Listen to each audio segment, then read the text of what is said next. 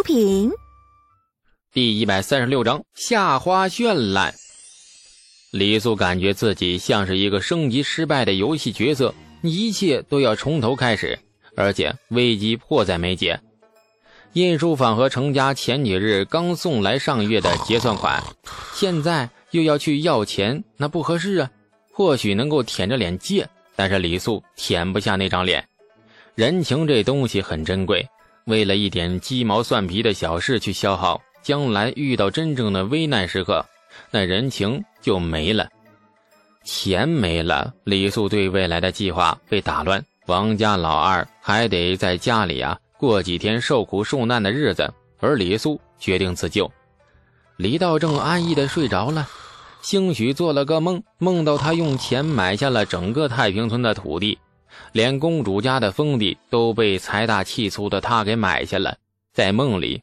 李道正终于完成了从农户到地主的思想蜕变。李素一脸悲苦，辗转反侧到天明。次日天刚亮，一夜未眠的李素便起床出门，身影萧瑟的在村子里荡来游去，像一只没有收到阳间纸钱的穷鬼。太平村里最有出息的孩子，现在却一脸悲戚的围着村子漫无目的的转圈子。引来了乡亲们议论纷纷。流言这东西很可怕，而且传播速度非常惊人。从客观的推测李家出了什么事，再到或许是弄大了某家闺女的肚子，最后发展到他老爹李道正弄大了某家闺女的肚子，否则李家娃子不会这么愁眉苦脸。说起李家，李道正曾经的婆姨活着的时候，却与乡亲们格格不入，从来不出大门一步。李素丢了魂似的慢慢游走着，对乡亲们的议论声却浑然未闻。算了，今天先挨到钱，明日我再抽他们的嘴，用鞋底子抽。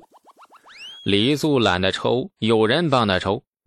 清晨第一缕阳光啊，就照在那个村间的田陌上时，王家兄弟身披万道霞光，悟空和八戒似的斜刺里就杀出了。将周围的那些碎碎乡亲们一个个用巴掌抽，用脚踹，哎，把他们赶远了。哎呀，兄弟，你咋了嘛？咋了嘛？王家兄弟一脸惶急。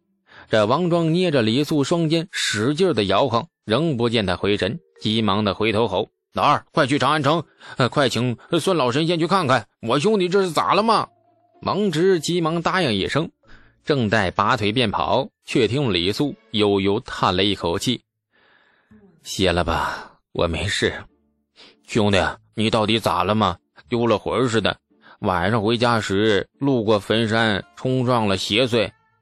没精打采的抽了王庄一记。李素很虚弱，切，我只冲撞官府，没有兴趣冲撞邪祟。下次再小瞧我的品味，我定抽不饶。王庄急得直跺脚。哎呀，那你是想急死我呀？到底咋回事嘛？李素哭丧着脸，长长的叹了一口气：“哎，活不成了。大早上的就在村里转悠，想找棵结实点的歪脖子树吊死算了。你傻呀你！那西边山头那儿不是有一棵吗？”王直话还没说完，被王庄狠狠一巴掌给抽了一个倒栽葱。抽得好！李素情不自禁的赞道，接着。又恢复了没有生机的模样。哎呀，我钱丢了！王家兄弟恍然大悟，露出难怪如此的表情。然后这两兄弟当着李素的面窃窃私语：“哎呀，丢了钱那肯定是不少，少于十贯，嗯，那那都不能寻短见。可能是丢了百来贯，不然他这个都不能像没了魂似的。嗯，兄长高见。”我丢了两千贯呢！王家兄弟倒抽了一口凉气，震惊的又瞪着他。这两兄弟表情又给李素心里狠狠添了一回堵。他们的震惊不是丢钱多少，而是丢了两千贯钱，你居然还活着！算了，没有力气抽他们，下次再说吧。王家兄弟嘴笨，也不知道怎么安慰李素。李素更是丢了魂似的，目光无神的看着远处发呆。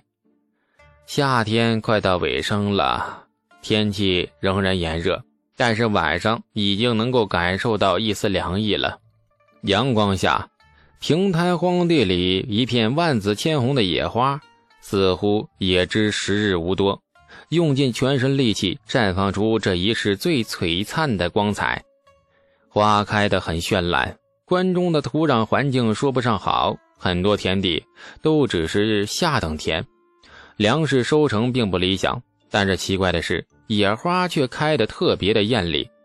每到夏时，牡丹、杜鹃、兰花，各种花蕊争奇斗艳，各尽颜态，开的是非常的旺盛。有人说，是因为关中自古为兵家必争之地，得关中者得天下，于是千百年来关中战乱不断，关中的土地到处埋着尸首，而花这种东西。在埋尸之处啊，生命力特别强。生如夏花之绚烂，死如秋叶之静美。文青病发作的李素嘴里喃喃念叨这两句，念着念着，眼神却不似方才那般无神了。兄弟，你念叨个啥嘞？李素忽然笑了，神情轻松了许多，还有心情拍着王庄的肩，调侃着。王庄，据说你成亲后每天被夫人揍三顿，而且每次挨揍都是新花样，不错呀。当初磨刀手没白当，扛揍的功夫算是练到家了。王庄的表情很精彩，先红再白，后白后绿啊，反正就是各种色儿啊，五颜六色的，跟荒地上的野花似的。你放屁！哪个杂碎在老子背后嚼舌根子啊？老子我抽死他！男人的尊严令王庄跳了起来，脖子青筋暴跳，说着“杂碎”二字，不善的目光却盯着王直。王直望着天，一副看透世间不染凡尘且关我毛线事的超脱模样。李素眨眨眼：“难道你没有挨夫人的揍啊？”王庄涨红了脸：“挨了，咋的吧？谁他娘的乱说？我这我一天挨三遍呢，明明只有两顿。”李素肃然起敬。哦，so 原来只有两顿呢，确实了不起。三顿未免太丢面子了。王直脸色很红，扭过头，那肩膀一耸一耸的，很辛苦。王庄一见老二这模样，顿时是恶向胆边生，一巴掌呼过去，王直啊呀一声被扇得脸着地。然后王庄和李素脸上同时露出了很爽的表情。好了，说正事啊，你们俩兄弟帮我一个忙。尽管说，指了指荒山地那片万紫千红的野花，帮我采花。采下来的每种花归为一类，不可错乱，选那些香气浓郁的啊，闻着没有味道的不要。你要做啥呀？给你做个好东西，拿回去给你婆姨，保证她一天只揍你一顿。穷则思变，那这意思就是穷的快，那个当当底裤当底裤的时候啊，一定要挖空心思赚钱，否则你就没有底裤穿了。李素现在很穷啊，所以他在想办法赚钱的法子有很多，比如卖诗，脑子里记了不少绝世好诗，随便找个没节操的读书人卖出去，嗯，不多不少也是一笔收入。可是以前那几首诗拿出来后，引发了不小的轰动。这种事能瞒过百姓，却瞒不过朝野君臣。现在李素俨然已经被朝堂君臣当成了小才子了。卖诗动静太大，若想这辈子活得安稳一点，就必须要低调。顶着才子的名头招摇过市，下场通常都不会太好。出头鸟永远是猎人的第一个目标。李素只好断了卖诗的心思。幸好，除了卖诗，李素还懂得许多别的赚钱门径，比如香水。王家兄弟很卖力，而且很煞风景。荒地上的野花被他们糟蹋的不成样子。两个时辰不到，漫天遍野的万紫千红的野花被他们采得干干净净。荒地上没有野花的遮盖，露出了一块块被掀翻的地皮，那跟狗啃过似的。还有一朵两朵奄奄一息的小花耷拉着头，零星点缀着这块倒霉的地方。一捆捆的野花被集中起来，分类摆放在酿酒作坊外。太平村的酿酒作坊一直都在，作坊是程家盖的。原本程咬金打定主意要把那作坊搬到他自己的庄子里，谈判过程中，李素断然否决，原因很简单，他懒得来回跑。技术和知识产权垄断的好处很快体现出来。作为高度酒的发明者，李素已经成了这个产业链里最高级别的存在。整个高度酒产业必须紧紧团结在以李素为中心的发明者的周围。对李素的坚持，程家也没有办法。程咬金很痛快地将酿酒作坊建在太平村，程家马车每天来往不绝，将酿好的一坛坛美酒运到城里去卖。作坊有程家的管事打理，李素要做的事情并不多。今日见李素和王家兄弟抱了一大堆又紫又红的野花过来，程家管事不由得有些诧异。李素让王家兄弟把野花均匀地摊在作坊前的空地上，然后进作坊找酒。制作香水很简单，这无非是花和酒精的融合物，酒精很重要，而且需要高度酒精。作坊里的酒一般只蒸过两次。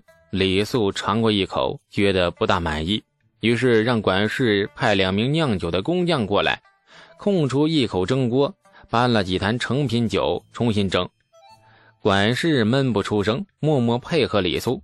被派到作坊前，程咬金早就有过交代：无论李家娃子要做什么稀奇古怪的东西，只管配合，不要东问西问。所以程家管事的便一直默默配合。同时，眼睛一眨不眨地盯着李素的所有举动。李素没有理会他。派到作坊这位管事是程家远亲，能够信任。况且香水这东西的制作虽然简单，但是就算让他眼睛一直盯着，他也学不到制作技术的关键处。制作香水最麻烦的地方就是提取香精油。李素依稀地记得一些步骤，只是唐朝物质太匮乏。许多东西找不到，只能用别的来代替。高度酒反复蒸了好几遍后，李素又尝了一小口，嗯，味道很烈，很好喝的样子。再尝一口，顿觉一阵头晕目眩，脸色迅速浮起了一层酡红。很好，酒精度达到了，而且自己似乎醉了。亲爱的听众朋友，感谢您的收听，去运用商店下载 Patreon 运用城市。在首页搜索海量有声书，或点击下方链接听更多小说等内容。